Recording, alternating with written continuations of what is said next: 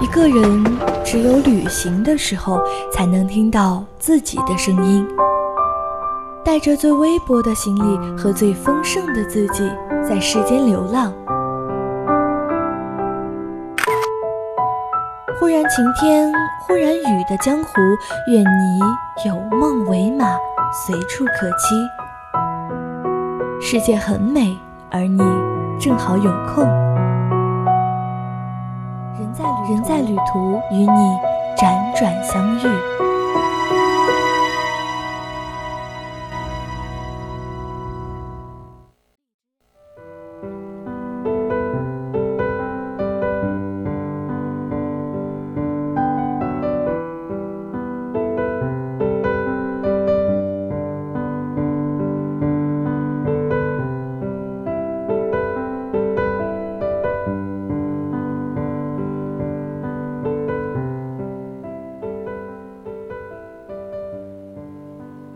每年的花期都随着不知何时到来的倒春寒而改变。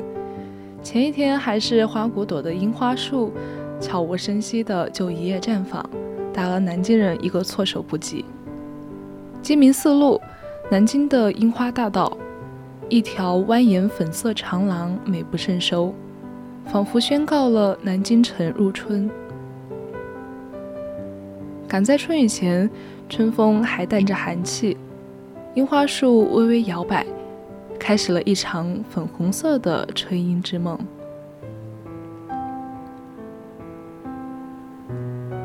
三月的南京是属于樱花的。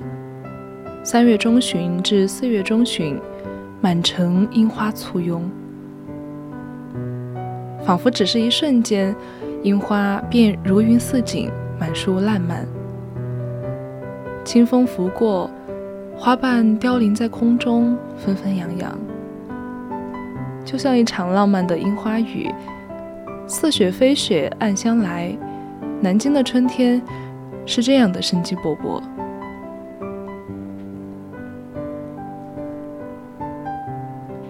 白如雪，粉如黛，每一株樱花树都白中透粉，一簇簇相当的浪漫。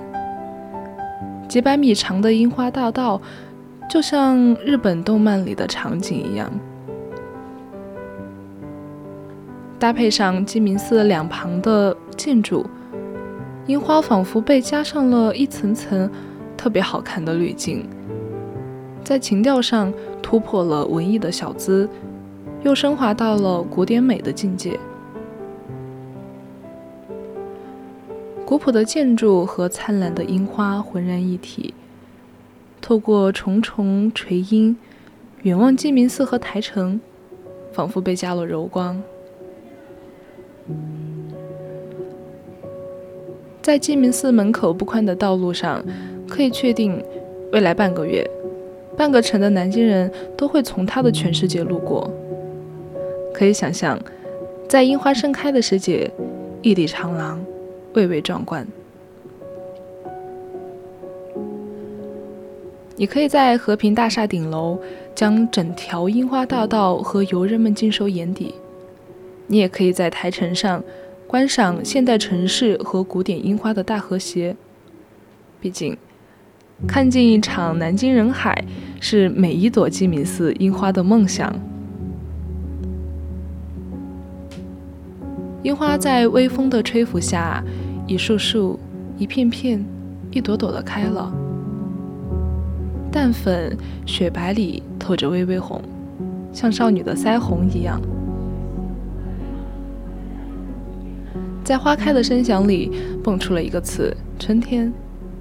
这个词读起来铿锵、轻松又可爱，更勾起了无数的美好念想。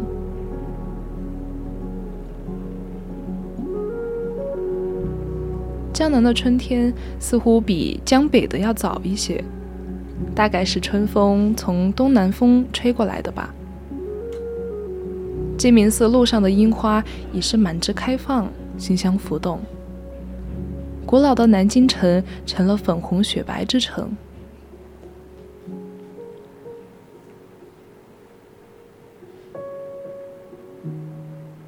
花朝月夕动春心，谁忍相思不想见？其实，在江南赏樱的地方很多。上海的樱花园不错，太湖鸢图主的樱花也非常的有特色。但与鸡鸣寺的樱花比起来，还是觉得少了点什么。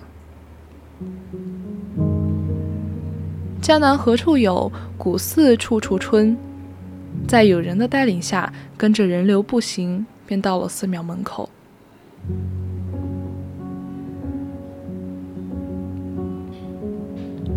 怒放的樱花，百里带粉，粉里缀白，连片的花朵如连云漂浮在古寺上空。古雅的黄墙融合在白色的海洋里，更衬出了几分清新脱俗、不食人间烟火的味道。一树春光灿烂，金陵一城繁华。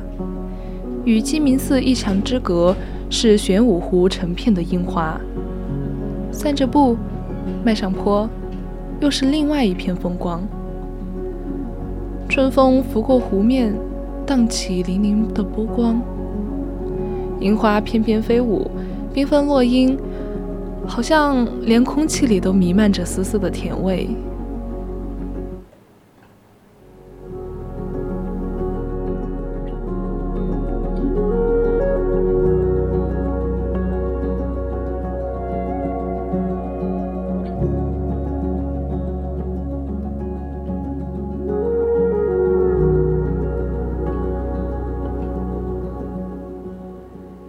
鸡鸣寺是食人间烟火的。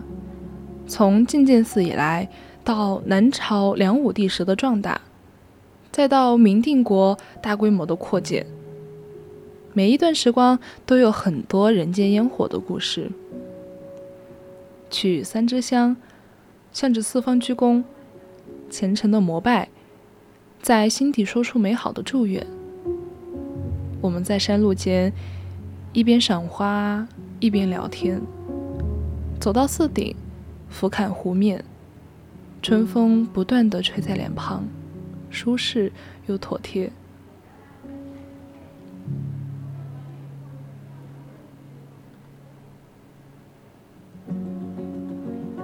樱花的美是被人们所承认的，无数人为一睹樱花的美而前往日本、武汉大学等游人众多的赏樱圣地。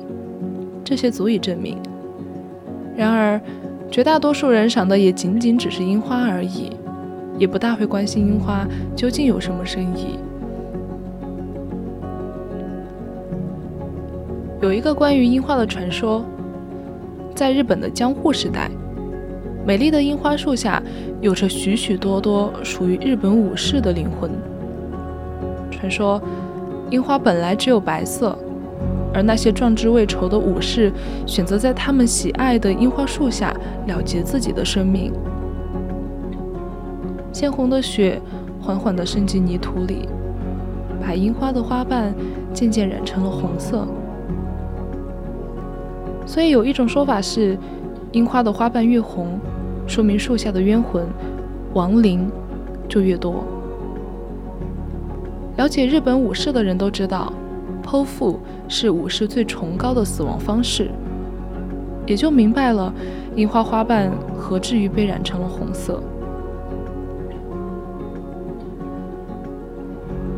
樱花的这个传说，似乎让人看到南京那最美樱花大道上的那些樱花，鲜红的花瓣，每年飘红在这座古刹佛寺之前，好像。有一种深意隐隐隐藏着。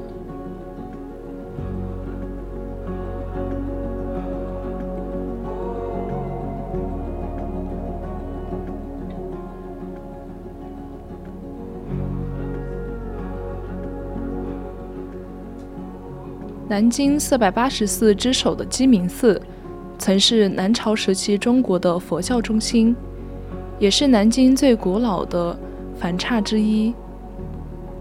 在永乐年初期，明成祖朱棣曾延请僧人到鸡鸣寺超度亡灵。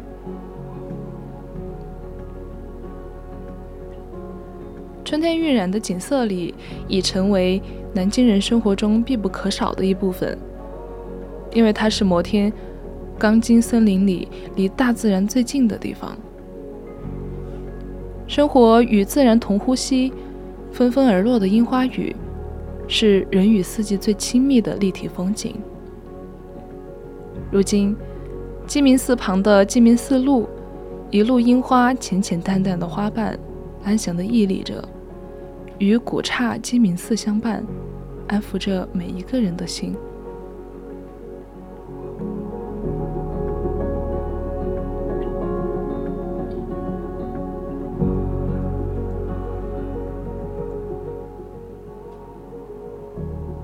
樱花落尽春将困，秋千架下归时。漏岸斜月迟迟，花在枝。樱花落尽的时候，春天也将过去了。秋千架下归去时，天下的斜月姗姗来迟，但花还在枝头。那么现在已经到了跟大家说再见的时间了。我是这次人在旅途的主播清月，我们下期节目再见。